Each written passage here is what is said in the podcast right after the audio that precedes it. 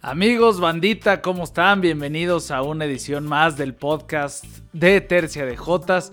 En esta ocasión vamos a empezar nada más un par de Jotas. Mi querido Joshua, ¿cómo estás? Abrimos con un par de Jotas. Ya igual y la tercera J se abre a la mitad. La tercera se abre en el flop, a la ¿no? mitad de la jugada, exactamente. Qué gusto saludarte, Jackie. El gusto también de, de que hoy ya tenemos NFL, por fin. Es una liga tan especial que la espera, como te la van preparando desde prácticamente desde el momento en que se termina la temporada. Los jugadores que son agentes libres y después viene el combine, te empiezan a calentar el draft se habla de los prospectos. Después la agencia libre. La agencia libre de la NFL es. Bueno, la de la NBA se puede parecer últimamente. Los últimos años han estado muy locas, pero la agencia libre de la NFL es una cosa de locos. Después el draft, que este año particularmente había una expectativa brutal por todo el tema de, de los cinco corebacks eh, que fueron seleccionados. Entonces te, te, la van calentando para que esos siete meses llegues hirviendo, ¿no? O sea, como si tuvieras la, la, cuarentena después de, de, haber tenido un hijo y que, que no puedes este, echar eh, wiki wiki y de así, así literalmente yo lo siento y ya hoy en la noche el éxtasis total de volver a ver a Tom Brady alzar un banner de campeón es una cosa de locos de solo pensarlo. A los 44 años el tipo va a estar develando un banner de campeón con un nuevo equipo y todo lo que hemos hablado de Tom Brady. De hecho se convierte en el primer jugador en la historia. Hoy en la noche se va a convertir en el primer jugador en la historia en arrancar 300 partidos de temporada regular. Lo de Tom Brady es una locura. Por donde lo veas. No hay manera de, de, ponerle otras palabras. Eh, Mucho, entiendo que hay muchos que lo odian y le tiran hate. El tema de los balones desinflados, el, el, el, el gate del espiar a los Jets y todas esas estupideces. Pero de verdad, se los digo con, con todo cariño a, a, la gente que odia a Tom Brady. No, no tienen argumentos ya. O sea, al, alguna vez quizá los tuvieron, ya no tienen argumentos. Ya no hay argumentos para odiarlo, ya no hay argumentos para no considerarlo mejor. Yo, por supuesto, en lo personal, claro que lo valoro.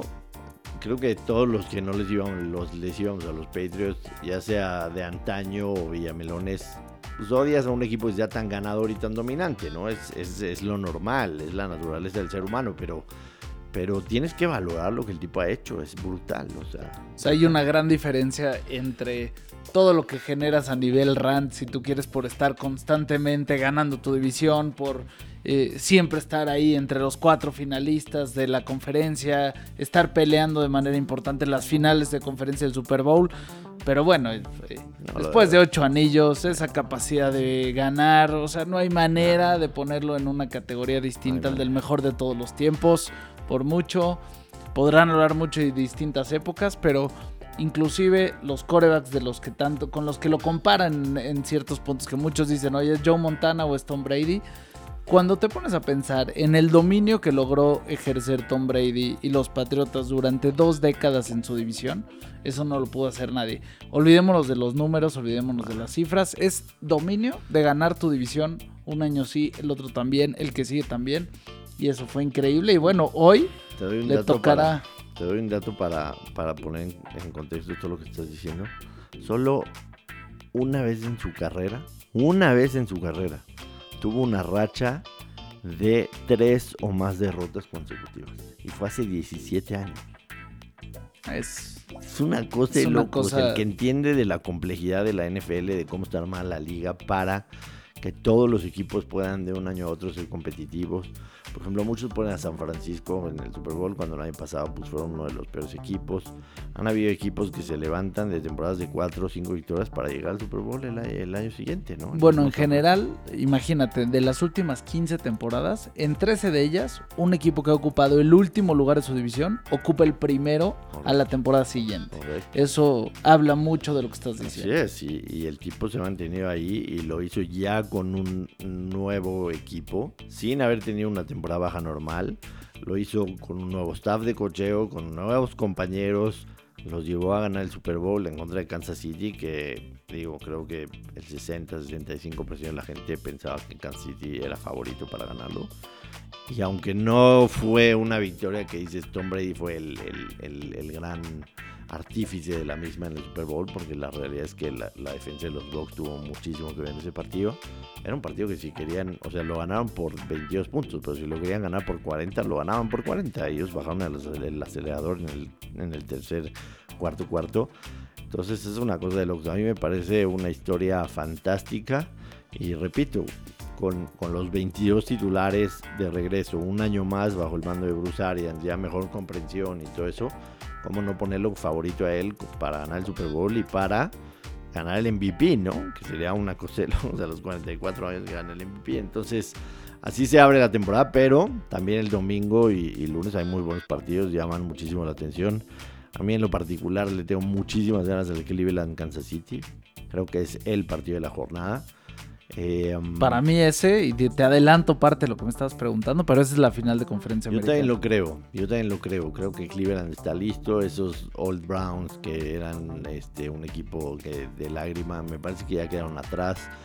Eh, Baker Mayfield quizá no ha sido el, el coreback que todos vimos en Oklahoma, pero, pero sí tiene una mentalidad distinta, ¿no? Y se la ha contagiado a sus compañeros y nueva gerencia y nuevo coach y todo eso, me parece que los Browns ya están para, para, para mantenerse arriba un buen tiempo. Tienen un equipo, un roster completísimo, ofensiva y defensivamente. Y, me parece el partido de la semana y creo también que puede ser la final de la conferencia americana. También, también lo tengo así. Y, y no hay que perder de vista, la verdad, porque, porque la FC a mí me parece que comparado con la temporada pasada, la FC sube de nivel hay equipos que van a ser mucho más fuertes de lo que fueron la temporada pasada. Hablo particularmente de Nueva Inglaterra, creo que va a ser mucho mejor. Nueva Inglaterra, por lo menos con Mac Jones, va a tener un coreba que va a llevar mucho mejor el sistema, no se va a volver loco con Cam Newton. Después este, vas a tener a Indianapolis, que en teoría con Carson Wentz puede dar un paso al frente. Los Titanes de Tennessee van a tener una ofensiva de literalmente pick your poison, así coge tu veneno, ¿no? Sí, si alguno de ustedes no le puso atención a la agencia libre, nada más y nada menos que Julio Jones, Julio Jones se fue de Atlanta a Tennessee. Entonces, vas a tener por ahí a AJ Brown. Sí, sí. monstruo que vas Derrick a tener Henry, AJ Brown, Julio Jones. ¿Cómo le haces y te va a quebrar los huesos. O sea, ¿quién quieres que te quiebre los huesos? AJ Brown o, o Derrick Henry o Julio, Julio Jones. Es, un, es una ofensiva brutal mientras Tannehill se mantenga en, ese papel, ¿no? De no perder, de no perder los partidos, de, conectar con sus receptores, de llevar esa ofensiva. Creo que los Titans también tienen un gran equipo. Eh, ya hablamos de Cleveland, por supuesto está ahí Baltimore. Y en, el oeste, creo que los Chargers van a ser un muy buen equipo. Anthony Lynn les costó la temporada pasada 3-4 derrotas, mínimo mínimo les costó tres derrotas, ya se va. Trajeron a un tipo que a mí me encanta, Staley, que viene de la, digamos, el árbol genealógico de Big Fangio en la defensiva de los Bears del 2018. Y de ahí pasó a estar con McVay, la defensiva de los Rams. Entonces la defensiva de los Chargers tendrá que dar un paso al frente automáticamente. Y el segundo año de Herbert, por supuesto, deberá, deberá ser mejor que el primero, que fue fantástico. O sea, el que les regaló la temporada pasada, el coach Lin les perdió 3, 4 juegos, pero el, médico les regaló una temporada, ¿no? Porque iban a jugar con Tyro Taylor. Esa historia de poncharle el pulmón, el pulmón. aceleró la entrada de Herbert. Había que considerar a ese doctor como el MVP, ¿no? Por lo menos del equipo, seguro. Pues y después está Denver, mucha gente no de Denver entiendo las razones porque pues a lo mejor no han pintado y el tema del coreback.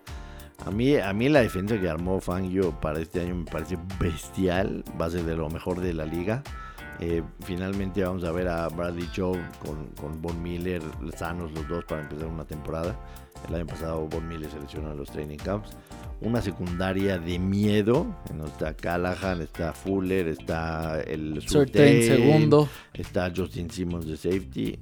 es una secundaria que a ver cómo le haces, ¿no? Que se armó precisamente porque en el oeste es todo juego aéreo. Tienes a los Raiders, que pues, la única manera que de repente te atacan es por aire.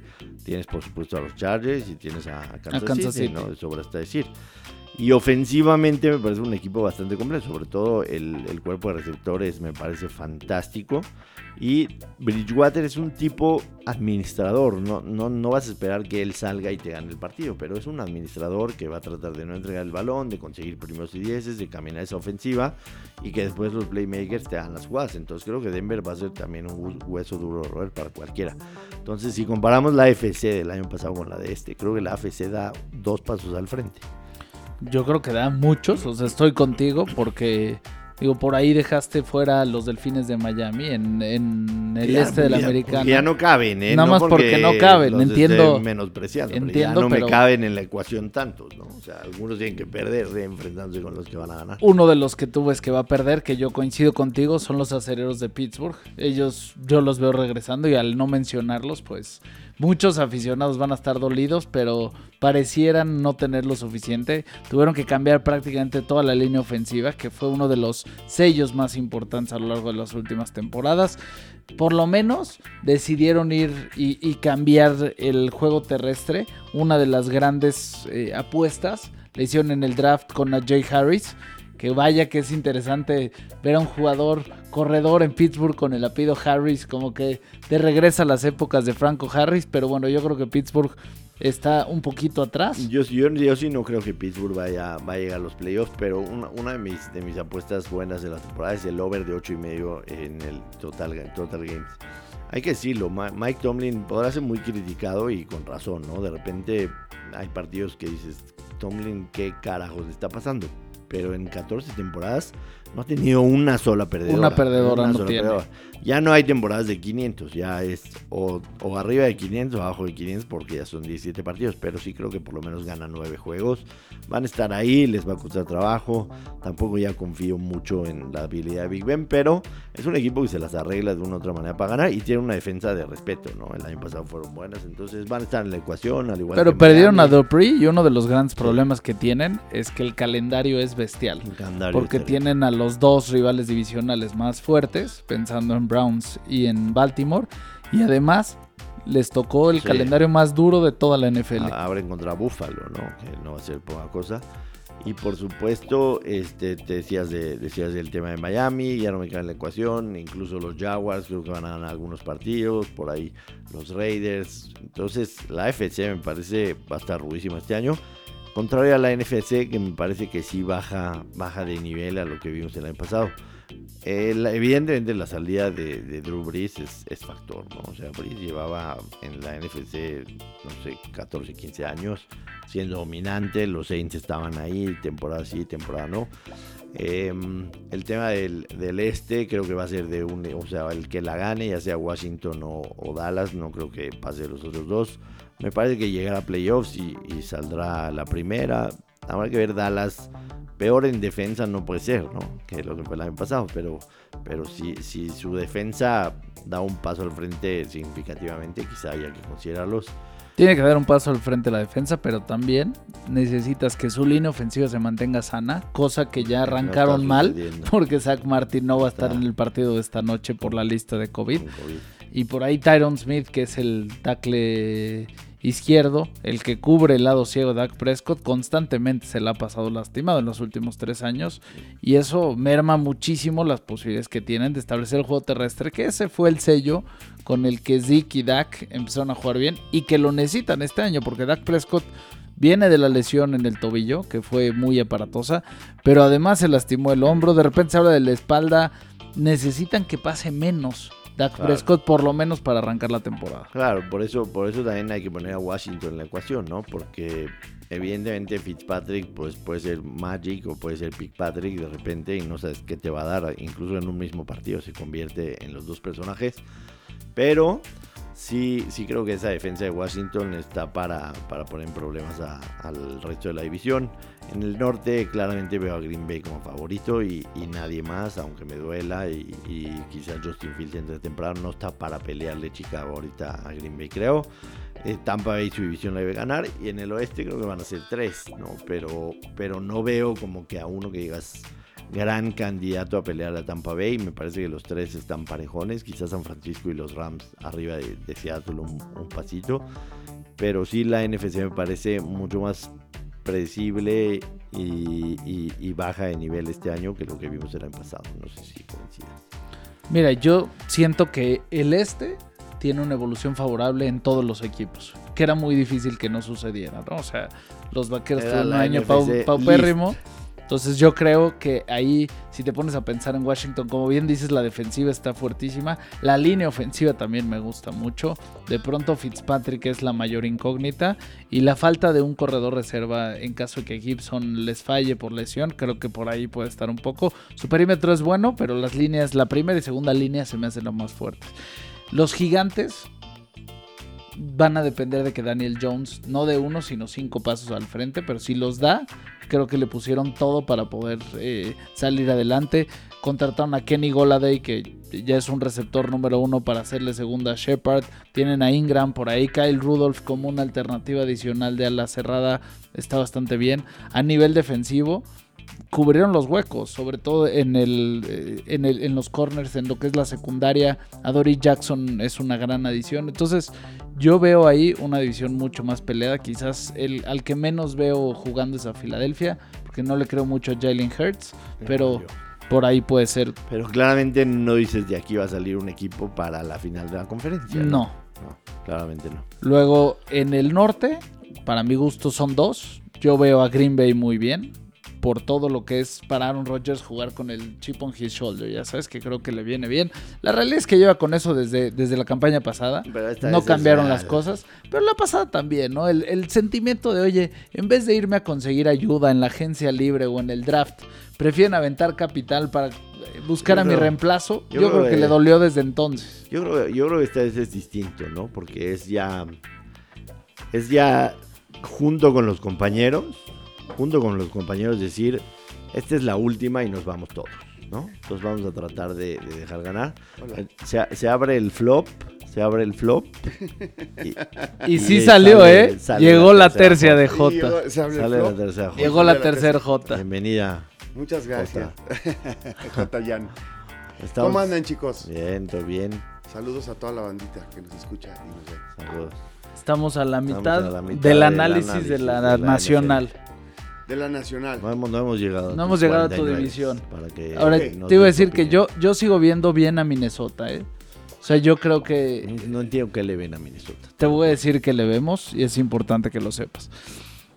Kirk Cousins es y seguirá siendo un problema y una incógnita y un cuate que va a ganar una buena cantidad de partidos, pero no va a dar un brinco excepcional. Pero tienes a Dalvin Cook. Tienes a una pareja de receptores que es de miedo. Jefferson y Thielen. Obviamente si Thielen se mantiene sano. Y en el costado defensivo, que fue el talón de Aquiles el año pasado, hicieron una cantidad de cambios eh, muy positivos para tratar de pegarle a las deficiencias que mostraron. Mike Zimmer, por lo general, es un entrenador defensivo y me parece que si le pone suficiente énfasis a eso, los Lleva- Vikings lleva- van a estar en la Lleva postemporada. tres años sin resultarle a Zimmer su defensa. Tres años. O sea, que te dice que una defensa totalmente nueva le baja la primera. Yo creo que los Vikings van a ser de las grandes decepciones de esta temporada. Y otra de mis apuestas fuertes es el under de, de ocho y medio en, en- en sus game total. El tema, el tema de Chicago, evidentemente aquí la gente ve que Lo ¿no? traes en el corazón. Y aquí, y aquí. Pero, pero pu- puedo hacer una un análisis muy simple y decirte, este equipo con Agui no ha tenido, no ha tenido temporadas perdedoras. La primera fue 12-4, la segunda 8-8, la tercera 8-8. Y lo hicieron con Trubisky. Que la realidad es que Trubisky, por más de que tanto aficionados, equipo y, y teammates le dieron, le dieron ese voto de confianza, nunca, nunca respondió. Nunca respondió. Yo creo que Dalton no va a ser peor que Trubisky. Te soy muy sincero, aunque no soy fan de Dalton en lo absoluto. Y en algún momento va a, va a entrar Justin Fields. Y va a ser un, va a ser un, un push Un revulsivo sí, muy un importante. revulsivo muy, muy importante. ¿Qué dijiste de tu whisky? Eh, Nunca, nunca, nunca dio, dio ese paso que. Pero tú dijiste que nunca fuiste fan de tu whisky. No, nunca, o sea. mm, No, no, no, no, no, no, no, no, no, no, no, a ver, a ver, No explica- dije eso. explícate bien. Explícate bien, porque no manches cómo creías en Trubisky. O sea, nada más para que se, Lo para que que, dijo- para que se sepa Pero- es que se le no, nubla pero lo, el- lo que dijo no no lo que dijo es que tanto la afición como los entrenadores como Le el le quisimos todos le dieron chance voto de le dieron el voto de confianza y no lo cumplió. Trubisky, eso fue lo que dijo. hazlo. No que, no que nunca fui fan. Pues no, qué necios todos y qué necia una organización que tenga el mismo punto de vista que los aficionados, Eso la te voy a verdad. decir, te O voy sea, decir. Trubisky no traía ni trae ni Hay traerá gente- nada. Hay gente que la caga y, y- y se envuelve en la caca, ¿me entiendes? O sea, perdón, odio ese término, pero, pero sí se envuelve y dice, no huele tan mal, está suavecito. Eso fue con Chicago, porque el, el draft de Trubisky fue un error terrible. No solamente porque en ese draft estuvieron Watson y Mahomes y se fueron después. No solo, y, Suben. y porque tuvieron la oportunidad de, de- de- de tomarlos. Por supuesto, suben un, un escalón. Un O escalón. sea, se, se vieron, se vieron fuleados, como se dice, este, se, se vieron engañados pensando que alguien iba a saltar al pick de San Francisco a agarrar a Trubisky y suben del 3 al 2 en un movimiento totalmente estúpido. Ya he hablado en mil, en mil, en mil, este, en mil lugares y escrito al respecto de por qué fueron con Trubisky. es muy fácil hablar con el periódico el lunes bajo el brazo. En ese draft, por supuesto que Mahomes, Mahomes venía de, de los de Texas Tech, de los, de los Red Raiders. Claro que había tenido grandísimos partidos. Tuvo uno con Baker Mayfield, que ambos lanzaron 500 pases. La conferencia en la que jugaba y todo eso eran factores que no te hacían pensar que Mahomes iba a ser el Mahomes que conocemos. o sea cualquiera que hubiera Sí. tenido el análisis del Mahomes que conocemos Obviamente hubiera lo hubiera sido primero no importa y dabas, quién tuvieras de coreback en tu equipo dabas cinco picks. totalmente En lo personal, para mí la elección era Watson. Watson venía de ganar el campeonato con Clemson dos, dos meses antes del draft. Le ganarle a Alabama. Y era evidentemente un coreback muy ganador, ¿no? Hoy está metido en un pedo que nadie... Sí, ahora lo increíble es que ni Trubisky ni Watson hoy está en el Watson limbo, ¿no? van a estar ahí. Watson está en el limbo y solamente queda Mahomes. Pero... Lo de Deshaun Watson es increíble después del contrato que firmó el año pasado. Sí, no, es un, es un tema... O sea, es que- una que locura. duele. Además el, eh, además el tipo pues, fuerte, con movilidad, o sea, buen coreback, con buen brazo. Pero pues, ahí está la toma de decisiones, ¿no? A veces en la NFL juega más que el mismísimo talento de los jugadores. Es un juego bien estratégico. Sí, Bueno, no. y el problema que tiene, pues lo estamos El observando en, problema en todos legal. lados, lo estamos observando legal en todos los quieres- deportes. Te encuentras con algunos jugadores entre mal asesorados que traen rollos mentales y traen temas que pues se meten en total- broncas más totalmente. allá de lo que debería. Entonces Chicago, Chicago en ese draft evidentemente la cagó y trataron de, de abrazar esa cagada en vez de, en vez de darle vuelta. La verdad, es la realidad. Pero yo creo que si me preguntas a mí, le dieron la vuelta relativamente rápido. Sí, porque ya no había, no había más. Tres O sea, años, en el no le momento- dieron más, ni siquiera le la dieron- cuarta temporada, o sea, no, no le le dieron, extendieron. no le o sea, extendieron nada, dijeron vamos a otra cosa. Y el movimiento que hacen en este draft es magistral, ¿me entiendes? O sea, contrario a eso, lo malo es que desaprovechaste. Es tres- un poco al revés, ¿no? De lo que les pasó con Sí. Trubisky, exactamente al revés. O sea, en el análisis y bla, bla, bla, y de repente les, llegan, les les dejan a Justin Fields. Sí. Yo creo que ni se la esperaban, incluso en el lugar que estaban. Eh, empezando, pues, porque ahí está involucrado San Francisco, ¿no? En- en- No, eso fue todo, todo se empezó, todo se empezó a acomodar. O sea, que tú te hubieras imaginado que, que en, en el momento, digamos, que termina la temporada, que Justin Field le caía a Chicago, era, era imposible. una chaqueta Eh, era imposible. Pero se empieza a acomodar todo. San Francisco hace el cambio con los Eagles y baja el 3 y ellos claramente dicen Sigo Oh. sin entender ese movimiento. nadie. Nadie. No, no te sea, sientas mal. Porque, porque al final del camino está bien, qué bueno, igual funciona Trey Lance. eh, nuestro coach es un coach muy especial, con ideas muy especiales. Chingón, ya lo contratamos, que haga lo que quiera. Pero, really, o sea, soltar esa cantidad de picks, tres- tres- brincar, Tres primeras rondas. porque, cuando- te- porque alguien te va a quitar a Trey Lance teoría cuando Trey nadie Lance quiere a te Trey llegaba, Lance. Te llegaba, O sea, al te 12. llegaba, pero, pero Llegaba fácil. 12 y no tenías que haber dado tanto. Máximo, a lo mejor subir tres lugares, a Carolina, a Denver, dos lugares. Pero es un poco este juego llegado. mental de quién Ah, va dónde. Es tremendo. Es- Así es- les es- pasa a todos. Es un les juego de pasó a ajedrez. tres siempre. de.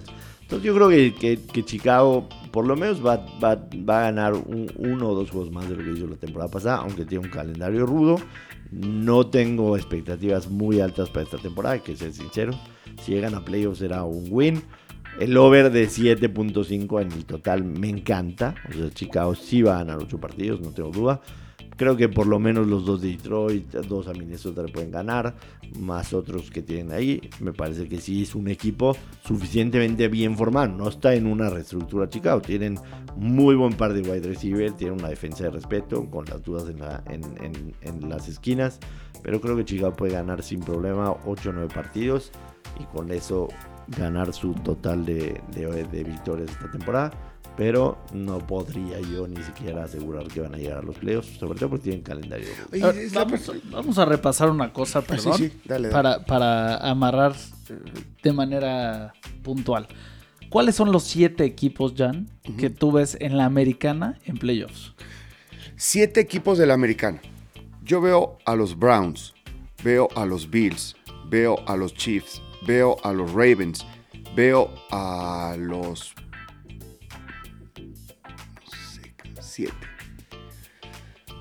No hizo la tarea, ¿eh? No hizo la tarea. A los Chargers, a los Patriots, a, los, Dolphins, a, los, Titans. Espérame, no, no, Titans. no, has dicho nada del, ah, del, sur. Los Titans o los, o los Colts van a ganar esa división. Los Colts. Los Colts van a ganar. Bueno, los Colts. A los Titans. Y probablemente a los Pats. ¿No les gusta? Los Pats. Sí, puede ser.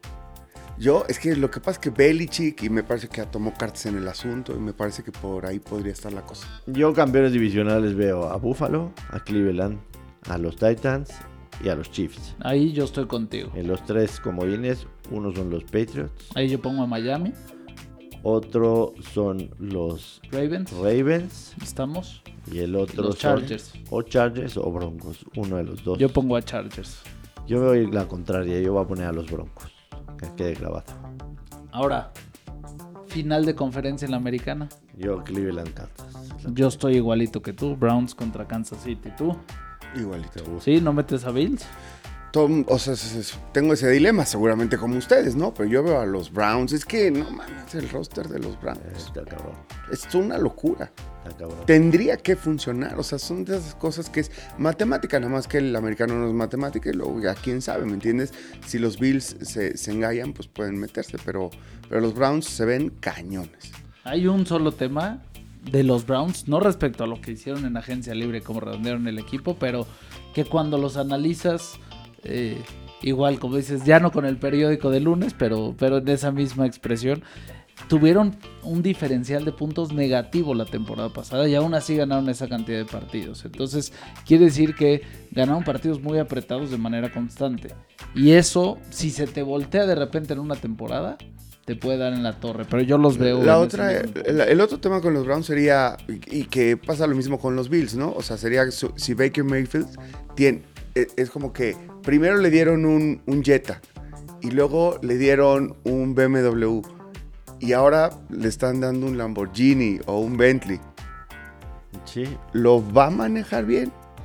yo creo, yo creo que es un chavo con una mentalidad brutal. Brutal, sí. Brutal, ganadora. Pero- y eso le Pero no, estás diciendo con unas cualidades No. brutales, ¿no? Es, es No. como, es como cuando hablamos de, de los Chiefs y, y de este, Mahomes. O sea, el chavo, pues, No, todavía no sabemos qué tan buena actitud tenga. O sea, sí tiene buena actitud, pues. Si pero lo que sí un- sabemos es si que tiene un talento si brutal. haces un top 10 de corebacks, quizá no está dentro. Eh, eh, es lo que te iba a decir, porque, por ejemplo, Mahomes, a ver, pierden el Super Bowl, pero no mames, el mejor, el mejor jugador de, de, ¿cómo se llama?, de los Chiefs fue Mahomes. O sea, el chavo se rifaba y tiraba por arriba, por abajo, le pegaban, se levantaba. Sea, ese, ese es un crack. Baker Mayfield es ese crack que cuando el equipo necesite ese liderazgo lo va a tener. Y sobre todo con la gente que tiene el liderazgo en los Browns, que es más... es- Sí, es la son, duda. son chavos más explosivos. Es la duda. ¿No romperán realidad- el vestidor la en algún realidad es momento? que estuvieron a nada de pegarle a, a los Chiefs en, A en- nada. en la ronda divisional de, de los playoffs pasados. O sea, a Totalmente, nada, a nada. totalmente. Ahora, La en la nacional- nacional, ¿cuáles son tus siete? Yo me voy a quedar en el este sin que te enojes conmigo y te lo personal con Washington. Y Te voy a decir algo, no has hecho tu análisis histórico, ¿o sí? No, sí, que no repiten. Nadie repite ahí. No repiten, no importa. Yo el año pasado, desde antes de empezar, dije Cowboys no, porque nadie Porque repite. no repite, no, no voy con- Te voy a decir porque Washington sobre Dallas y en dos palabras se lo voy a resumir, Mike McCarthy.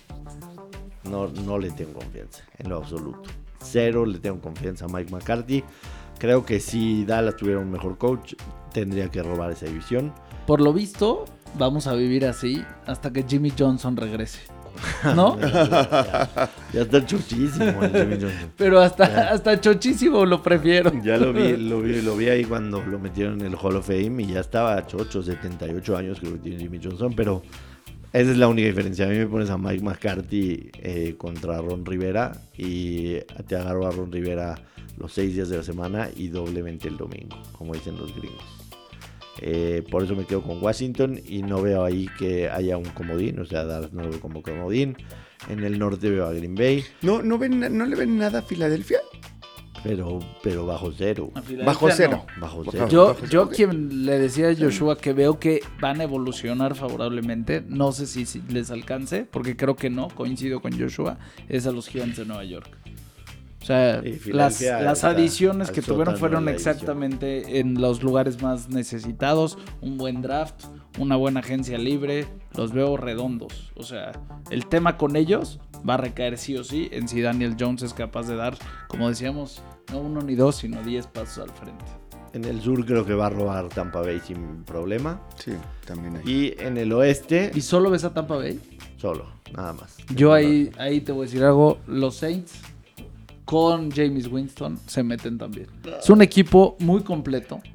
Yo creo que ya tienen muchas broncas internas y así, cosas que, que ya van a ser insuperables. O sea, Rubery se va y, y el tema de, de- de Sean Payton ya va para, para abajo. Aunque es un buen coach, necesita un refresco urgente. Es un buen coach, pero con, con, con malas mañas, ¿no? Sí. O sea, han el, pasado el mucho- tema de Michael Thomas no es, no es, no es cosa sencilla. ¿eh? No, no es menor. no es menor, o sea, es, es una podridez de fondo. ¿Qué pasó con Michael Thomas? O Esa sea, no me la el, tipo pues, evidentemente viene dos años jugando sin, sin, sin querer jugar, desagusto con su contrato, le dieron el contrato y la temporada pasada lo obligan a regresar, aunque no estaba bien saludablemente, con tal de meterlo ahí. Y ahorita pues ya su lesión está mucho más grave y va a empezar en, el, en- en La lista de lesionados. Y, sí creo que ya, ya dio lo que tenía que dar este equipo con, con Sean Payton. O sea, ya tendría que haber un refresh. Y en el oeste me voy a quedar con los Rams ganando la división. Con San Francisco pasando a los playoffs, que sería mi quinto. Mi quinto, ¿no? Sí, pues no he dicho ningún otro. El sexto sería Seattle, creo que va a estar en playoffs, aunque no vaya a avanzar muy lejos.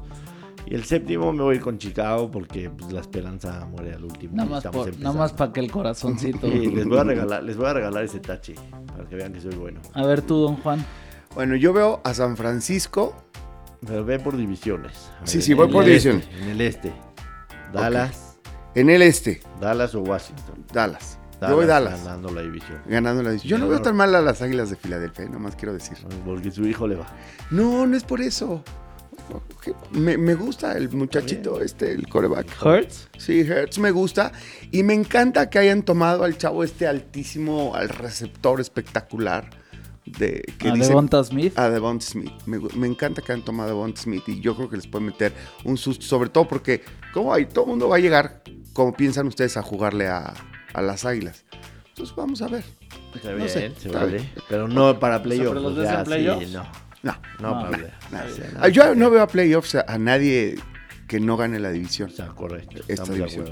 Después, eh, a los Packers. A los Packers. A los Packers. Nada más. Sí, En el sur. a los Bucaneros. Bueno, ese es- me sentí obligado por ti, porque me presionas mucho con lo de los Bucaneros que van a repetir los. Sí, quién sabe. En el oeste. San Francisco.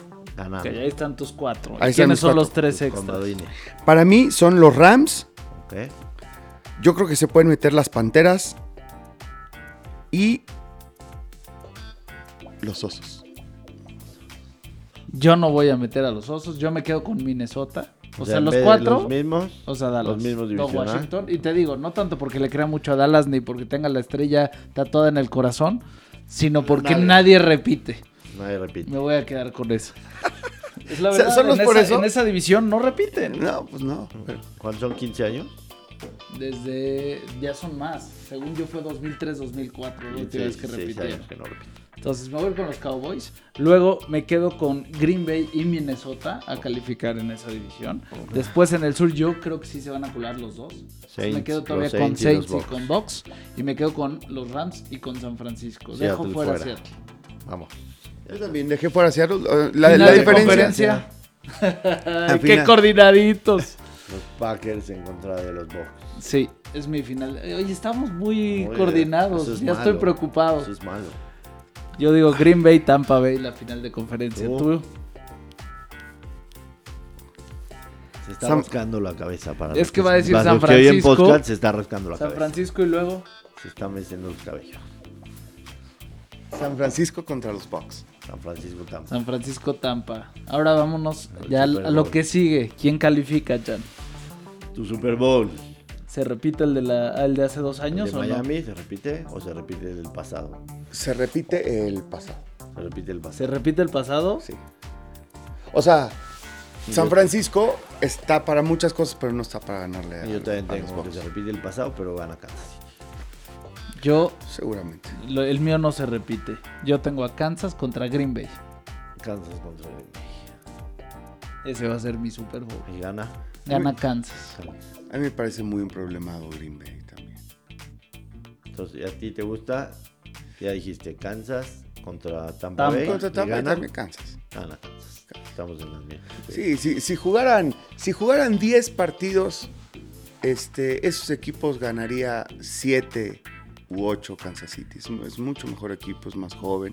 Va a depender de cómo se amalgame la nueva línea ofensiva. Que, ojo, mejor que lo que tuvo en los playoffs y en el Super Bowl. Definitivamente, Sí, definitivamente. será. Pues viste lo del Super Bowl, no mames. Pero, pero va a depender de cómo jueguen todos juntos, ¿no? Porque tiene dos regresos de jugadores que sí estuvieron hace dos años que la temporada pasada decidieron no jugar por el tema de COVID.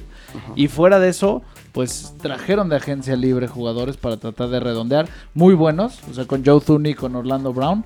Pero van a ser cinco nuevos probablemente. Oye, ese tema, que ahorita que dijiste lo de que no jugaron por COVID y demás, ese tema puede llegar a jugar, puede llegar a incidir Yo en, creo que ya no. en el rendimiento. pues, Escúchame, además, con el tema este de que la liga está muy emputada con los que no se quieren vacunar. Que lleva 93%. Yo creo que va a alcanzar 97, 98. O sea, está no va muy por encima del promedio del, del país. O sea, en Y el del- país sí y te del pones a- mundo. Del sí, mundo. pero, pero hablando del país en específico, de gente que se quiere y no se quiere vacunar. O sea, entre el 12 y el 14% declara que no se quiere vacunar. Entonces, si, si consideras que la NFL es una muestra representativa, Pero- pero no sería entre 88 y 86%. Pero no me refería a eso, me refería a que... El rendimiento físico-atlético después de No. haber tenido. Déjame terminar. Bueno, ya habla. Habla. Habla, habla. Entonces, Pues si no- ya, si no me dejan. te das vuelta. Ay, par de jotas, qué horror. Joder. No, solamente si se arma algún escándalo, porque se ve que hay jugadores que son sobresalientes o importantes o estrellas en algunos equipos que están con ese tema de que no quieren y por un tema ideológico y eso pueda jugar ahí un problema en algún equipo importante, eso era todo. O sea, al vestidor. Sí, el vestidor, más el vestidor. O sea, como No, y además, si ese cabrón se enferma de COVID, imagínate la que se arma. O sea, como Cole Beasley de los Bills. sido, Exactamente, digamos, exactamente. Y yo creo que, digo, mal que bien, si te pones a pensar que ya el primer partido de la temporada, un equipo arranca sin uno de sus dos mejores lineos ofensivos por COVID, va a haber alguna incidencia todavía. Y que, lo, y que lo van a multar y que no sé qué y que no sé cuánto. Y entonces, Yo, no, yo sinceramente no creo que sea factor. Si la temporada pasada, a pesar de todos los pesares, Sí. más o menos se la llevaron, creo que esta todavía menos. Nomás vamos a, vamos a dar un, un pick para el partido de hoy. Está Tampa Bay menos 8 y medio, el over-under 51 y medio. ¿Les gusta algo? Se puede jugar lo que sea. Aunque sea, Yo voy a jugar un yo teaser. también. Voy a tomar a Dallas en teaser. Sopas. Lo vas a Porque si lo tomas en 14 y medio, normalmente Tom Brady no arranca tan bien las temporadas. Tom Brady sus tiene marca. iniciales. Tom Brady tiene marca de 5 ganados, un perdido. Cuando viene de ser campeón, hubo una temporada, obviamente tiene 8 y yo estoy diciendo 6 nada más, esta va a ser la octava. Hubo una temporada que no arrancó, Que ¿se no arrancó. El- la sanción que le pusieron de 4 partidos, por eso nada más son 6. Tiene marca de 5-1, solamente perdió aquel Thursday Night, ¿te acuerdas? Contra Kansas City. Que Thursday Kansas contra Kansas. 42. Les pasó por encima. 42-27, aquel, aquel espectáculo de, de Karim Hunt, ¿te acuerdas, no? Karim Hunt y Mahomes, un jueves por la noche, pero tiene marca de 5-1. La última vez que abrieron, le ganaron a Pittsburgh 30-33. 33. Pero Yo voy a Pero- tomar el teaser de Dallas, 14 y medio. O sea, Y- veo a Kansas ganando, eh, perdón, a Tom Brady ganando el partido, pero no lo veo ganando por tantos puntos. Y, voy a tomar las bajas Las de bajas. 57 y medio. 57 y medio. Yo voy al revés que tú. Yo voy Tampa, lo hago a más dos, y- menos 2 y medio y el over de 44.5. Me encanta ir en contra porque podemos ganar los Puede dos. pegar los dos. ¿A ti te gusta algo para hoy? Que le vayas a meter billetito. Yo, así como está la línea hoy, voy Dallas altas.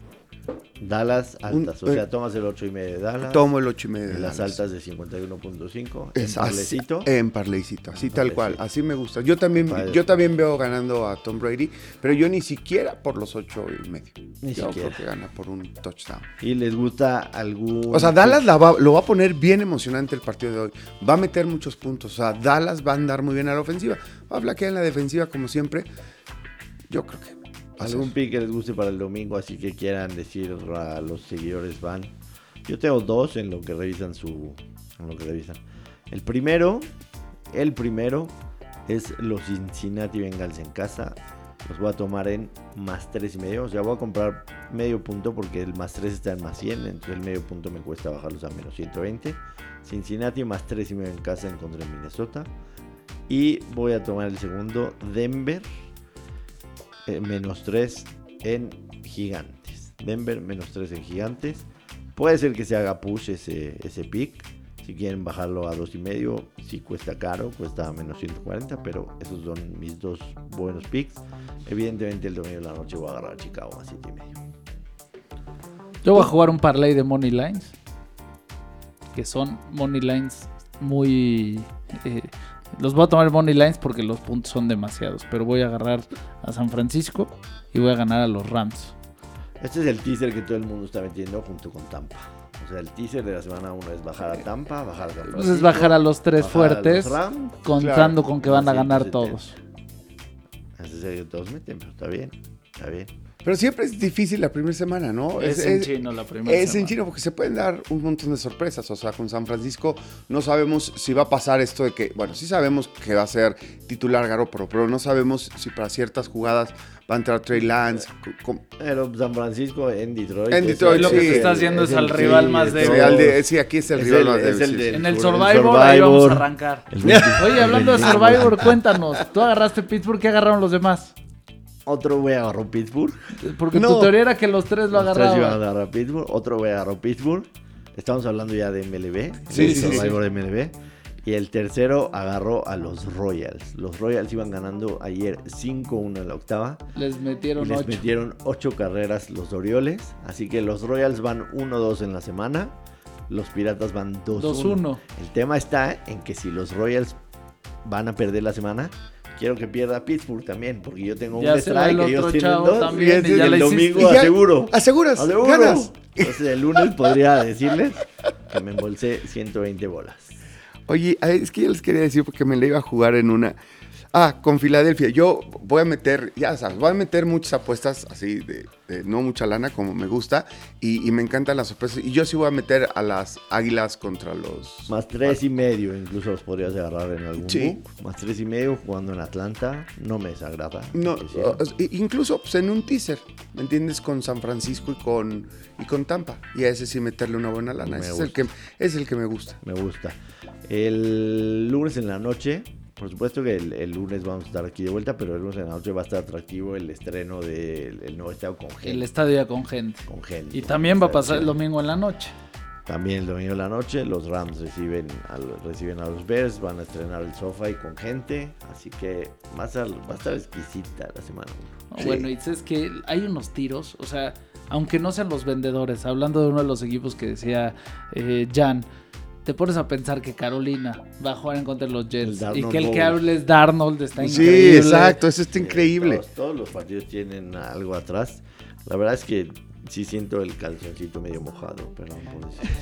Llevas así solo- desde que llegaste, eh, me di cuenta. Es solo platicarlo. El de los Browns, yo siento que los Browns va a ser eso, de ese equipo que no me voy a perder- querer perder casi ningún partido. O sea, yo sé, tú no te, ustedes dos no se pierden ningún partido de Punto. de, punto, de la NFL. Por eso, pero yo que a veces sí tengo actividades sociales. Bueno, no ustedes también. Entonces, iba a decir, yo que sí tengo hijos, más bien, yo que sí quiero a mis hijos, No, no es cierto. Eres el que menos hijos tiene. Sí, exacto. La diferencia es que nosotros jalamos a nuestros hijos y los convertimos parte de nuestra No, misión. no es cierto. Mi, mi, O sea, mi hijo hoy no, está- Luciano, Ahora Luciano estaba vuelto loco. Mi hijo ya está vuelto loco de a qué hora vamos a ver el partido, qué vamos a Es hacer, más- nos lo vamos a echar. Me voy a tener un día a, a Luciano, un jueves, a hablar de NFL. Sabe muchísimo más que yo. Eso no es un reto. No, ya sé que no es un reto, pero bueno, no importa, está Oigan, bien. yo como vi a Joshua ya calientito y a ti también, voy a dejar que sean un par de jotas otra vez. Y, Véngase. y los dejo al ratito. Arrímate. Al rato los consigo. Ya estás, papito chulo. Arrímate para acá. Despedimos, Me- me arrimo para a allá. Que tiene una cita. Hablemos Sol- de... Solo hablaron de NFL. Sí. Ok. Hablemos del US Open, si te parece. Me gusta el US Open. Las eliminatorias mundialistas ya no te merecen ningún comentario. Si quieres lo podemos dejar al final. Eh, sí, sí, sobra palabra. Sí. Nada, nada, nada del otro Nada pinche del otro mundo. mundo. En ningún lado, ¿no? En Europa Nada que tanto critican España, ahí está. Otra vez en sus manos, como siempre, el liderato del grupo. Si quieren, y lo van a hacer, yo creo. Ya despertó España. Nada, del Nada, otro- nada del otro mundo. Nada, Holanda le dio una repasada a Turquía, sabrosa, 6-1. Lo que pasa es que Holanda, justo lo que decía, este, lo que decían después del partido contra Noruega, que estaban enojados porque sabían que era un equipo superior, no solamente en ese partido, sino en su grupo. Y, ahora creo que sacaron el coraje y lo demostraron. Güey, velos. Para la velos- gente que nos está escuchando, Velos- Joshua trae velos- su chamarra de los, de los Bears. de los Bears. Esta me la compré cuando fuimos a Chicago tú y yo. Ah, hay que, hay que repetir. Tenemos que repetir. Chicago es. Chicago es divino. No mames. Pinche lugar. Pero bueno, Vamos US a armarla Open. porque tú no has armado tu viajecito de NFL este año. No, no he armado, pero es que Juegan Chicago San Francisco este año. ¿Sabes qué? El, el- el tema es que tengo muchos amigos. Estoy en un chat de doctores. Puros doctores. Y tú que, eres doctor. Súper aficionados. No sé, uno me operó y me volví brother de él. Y son súper aficionados, pero súper aficionados te impresionarías lo que saben. Son un poco necios y se dejan llevar mucho por el corazón, por sus equipos.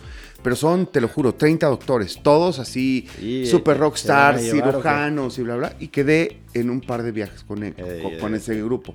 Este, tú, tú estás invitado a todos mis viajes. Gracias. A todos. El de los doctores, el de mis amigos, el de todos mis viajes, tú estás invitado. Gracias. Pero necesito armar un viaje contigo. Sí, San Francisco, Chicago podría ser. Sí, lo, lo pensé. Ahorita lo veo. Oye, nada más de las eliminatorias, Dinamarca, güey, este equipo No fascinante. mames, fascinante, cabrón. Ve los números de Dinamarca. Sí, seis sí, sí. partidos, seis ganados, 22 goles a favor, cero en contra. Es que qué generación. O sea, me recuerda a la época de Laudrup y de los hermanos Laudrup. Independientemente de que su grupo pues, no está guau, o sea, está Escocia, está Israel, está Austria, Islas Faroe y Moldovia. O sea, pero no había recibido un solo gol, güey. No, bueno, pero a ver, espérame. Y, y- y en la Eurocopa se vio muy bien, Sí. con un fútbol lindo, ¿no? Muy bien, muy bien. Y el tema de México, no vi el partido yo, como, como sabrás, este, bueno, además de que estábamos en el año nuevo y todo eso, pero algo Lo- que rescates. Algo que rescató los cambios de- del Tata Martino. Me parece que no le tembló la mano para sacar a Funes Mori. Sobre todo, también me parece que tiene su, su- su swing, su buena onda. Saber hacer los cambios, sobre todo ahora que se permiten cinco cambios después de. de- de- ¿Cómo le han llovido críticas a Funes, no? Pues sí, pobre, porque al final del camino me parece que el Tata lo pone todo el tiempo, sin embargo, no plantea un partido en el que tengan profundidad por las bandas y que lleguen muchos centros, sino que Funes Mori tiene que regresar. Entonces, también, también Tirar el, paredes, el que o no sea, esté, el, que no hacerlo esté el co- Chucky, que es el que, el que daría Es- eso. exactamente. ¿A quién le afecta? A Funes Mori. A Funes. Mori, exactamente. Gracias. Es, es, es totalmente ese, ese es el tema. Ese es el tema, además es el tema en todos los medios. O sea, pero ¿Y mientras, mientras no esté Raúl, ¿tú crees que es el que debería estar? ¿O sí crees que habría que voltear a ver a Javier Hernández aunque está lesionado? Pues es que depende de cómo plantees el partido. Por ejemplo, como planteó el segundo tiempo, estuvo perfecto que quitara a Funes Mori, metiera a, a- a Henry Martin y metiera a Córdoba. Entonces, entre estos chavos Pues se conocen. se conocen, entran por el centro, tocan paredes, meten peligro. Entonces Panamá repliega y entonces al replegar ya no tienes tanto peligro en medio, en medio Pero- campo. pero y entonces es- te, ¿sabes? Como son, como son consecuencias, una Pero- tras otra, tras otra, Pero tras eso es, otra. eso es un ajuste, porque idealmente a él le gusta salir con un 9 clavado y, Sí. y dos, este, dos puntas, dos, Lo dos, de- dos extremos más bien. Lo de Raúl Jiménez no lo voy a contestar porque yo no sé si. No, no voy a hablar de Raúl, te estoy hablando. Como le gusta jugar al Tata, que es arrancar con un punta y dos, este, y dos extremos, Sí. el punta debe ser Funes Mori o tendría que considerar a Javier ya en algún momento. Ah, ¿a Javier? sí, a Javier. ¿A Javier Hernández? Sí, No, al Chicharito. No, me parece que hoy, que hoy es más futbolista Funes. Funes Mori. Hoy. Yo no volvería a traer a Javier a la selección, la Pues, verdad. pues tampoco, ya, ya vimos que es un tema ahí, con lo decíamos con la NFL de vestidor y así. Sí, sí, yo no volví a traer. Pero bueno, México termina la primera parte de, de la eliminatoria Sin como raspones, líder. sin ¿sí? raspones. Y deberá de calificar sin problema. 7 de 9, se vio. Espero que, yo sé que, que, que- que a veces hago análisis por encimita, pero por favor, dame mi crédito de lo que yo dije de Estados Unidos. Dije, cuidado, Estados Unidos que sienten que van a pasar caminando, cuidado. Y mira nomás. Cuatro a Honduras. Cuatro le clavaron. Sí, por eso. Pero, pero a lo que me refiero es en la tabla general. ¿Me entiendes? No, o sea, bueno, Honduras. Pero a lo que voy es, no, era no es tan fácil. ¿Me entiendes? No es tan fácil irte a meter este, al Cuscatlán, no es tan fácil ir a visitar los países Pedro centroamericanos. Sula. San Pedro Sula. Y sobre todo, y sobre todo, con chavos, ¿me entiendes? Que no tienen experiencia en eliminatorio. 31, 31 de octubre San Francisco visita Chicago. 31 de octubre. 31 de octubre. Por si lo quieres marcar, ir conmigo.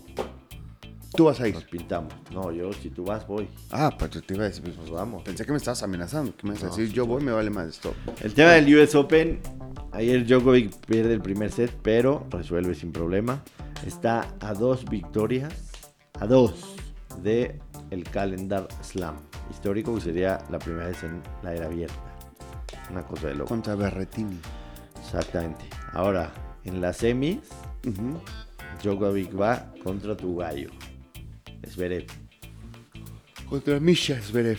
Menos 260 contra Sasha. Contra Sasha, perdón, sí. Contra Sasha.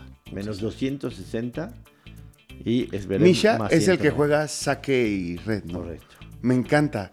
Sí, pero- pero no, no pinta. o sea, en, la- en- Pero no en pinta. esta época no pinta, No güey. pinta. Que todo el mundo sepa que vas a hacer saque. ¿Qué ¿no? vas a hacer? ¿Vas a, ¿Vas a ir con Djokovic menos 260 o Zverev más 190? O sea, si te vas a casar con tu pick, Me voy a casar con mi pick. te vas a casar. Les Sí. queda la sorpresa Zverev mañana en la noche Sí, y le tira el sueño. Sí, sí, sí. Hay que recordar que estos dos se enfrentaron en la semifinal de los Olímpicos. Recién, ¿Y quién ganó? Zverev. ¿Y cómo salió? Emputado por decir poco. Y... Emputado, no amputado. Ese No. es diferente. Sí, no. Oye, y este... Es que si alguien, alguien hace dos días me dijo, le emputaron la pierna. Pues, ¿por qué se enojó la pierna? no? Ese güey. Oye.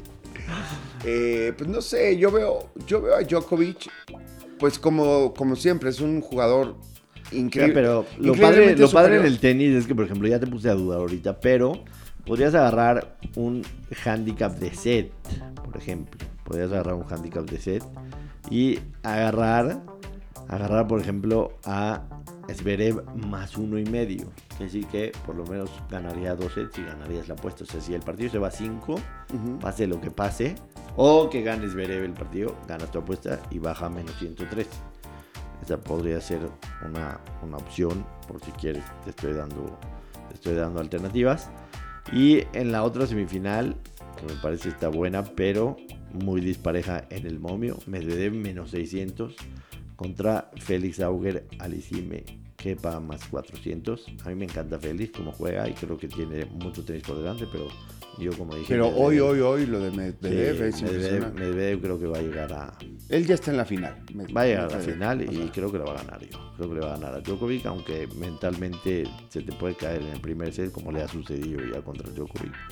Y este y por ahí. o sea, pero van a estar buenas, ¿eh? Van a estar buenas, van a estar parejas. Y por supuesto hay que darle lugar a las féminas, ¿no? Hay que darle lugar a las féminas. Las semifinales de las, de las, de las chicas.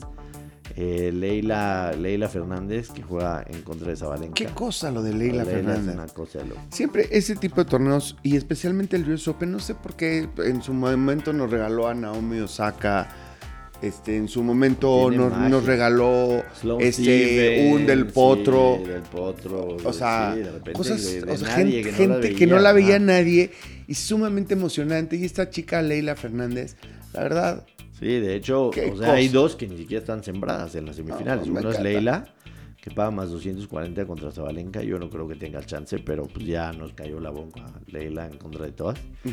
Y Emma Raducanu, que paga más 122 contra María Zakari. María es, es sembrada, es, es de, de Grecia. Sí, está la griega. ¿Qué cosa? ¿Cómo, cómo le ganó ayer a, a la tercera sembrada, a la segunda sembrada? Espectacular. No, no, qué cosa. No. ¿Cómo se llama la, la otra chica, la que le ganó?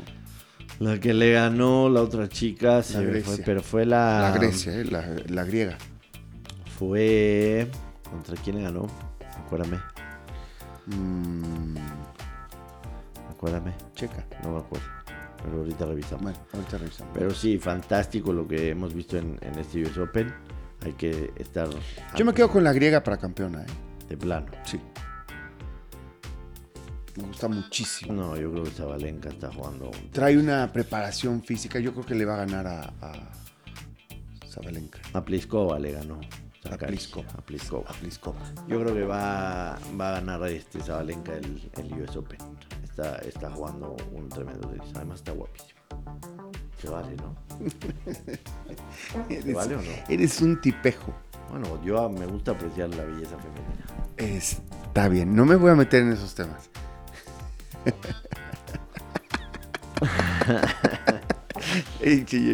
No, está poca madre. Vamos a desayunar algo y pues nada, feliz inicio de temporada. Feliz inicio de temporada, feliz año nuevo a todos los que nos escuchan. Que Exacto. disfruten mucho toda la temporada, que les vaya bien a sus equipos, que sea una temporada ¿Qué, histórica. qué cabrón, ¿no? Shana Toba, o sea, mejor regalo de, de, De Año de- Nuevo. de Año Nuevo no puedes tener. Sí, Año este, Nuevo. y siempre coincide, ¿no? Todos los años. O, Raramente o se- o el, se- el son calendario, el calendario judío es solar lunar, entonces por eso se mueve mucho.